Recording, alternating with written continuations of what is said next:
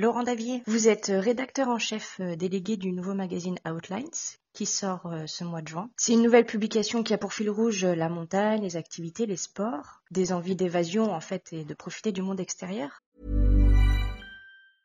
When you're ready to pop the question, the last thing you want to do is second guess the ring.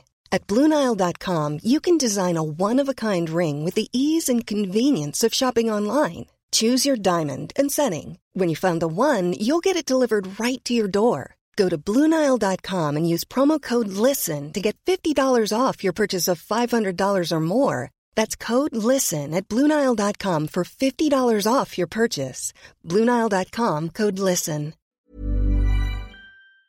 Est-ce que, euh, en cette période post-crise sanitaire et post-confinement, c'est une publication qui tombe à pic Ben oui, on, on a vraiment euh, tous autant qu'on est envie de envie d'ailleurs après avoir vécu euh, confiné à un kilomètre de chez nous. Votre euh, lectorat cible, euh, ce sont ceux qui ont envie de profiter de la montagne, que ce soit en loisir ou de manière un peu plus performante, mais sans toucher euh, aux grands sportifs.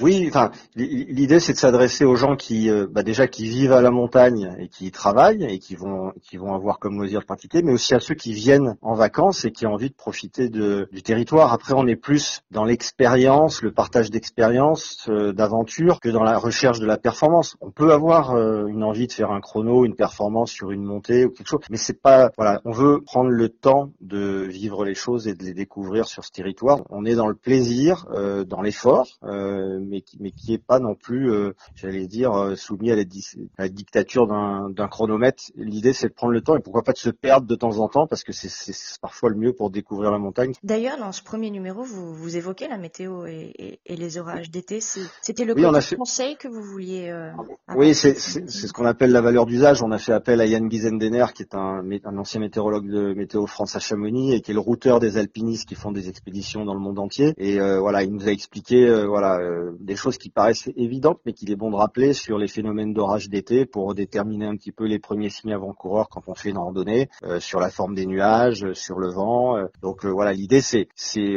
c'est justement de d'accompagner les les gens dans leur pratique mm-hmm. et ça passe aussi par la météo parce que quand on part en montagne, le premier réflexe qu'on doit avoir, même si c'est une petite randonnée, c'est de se dire quel temps il va faire.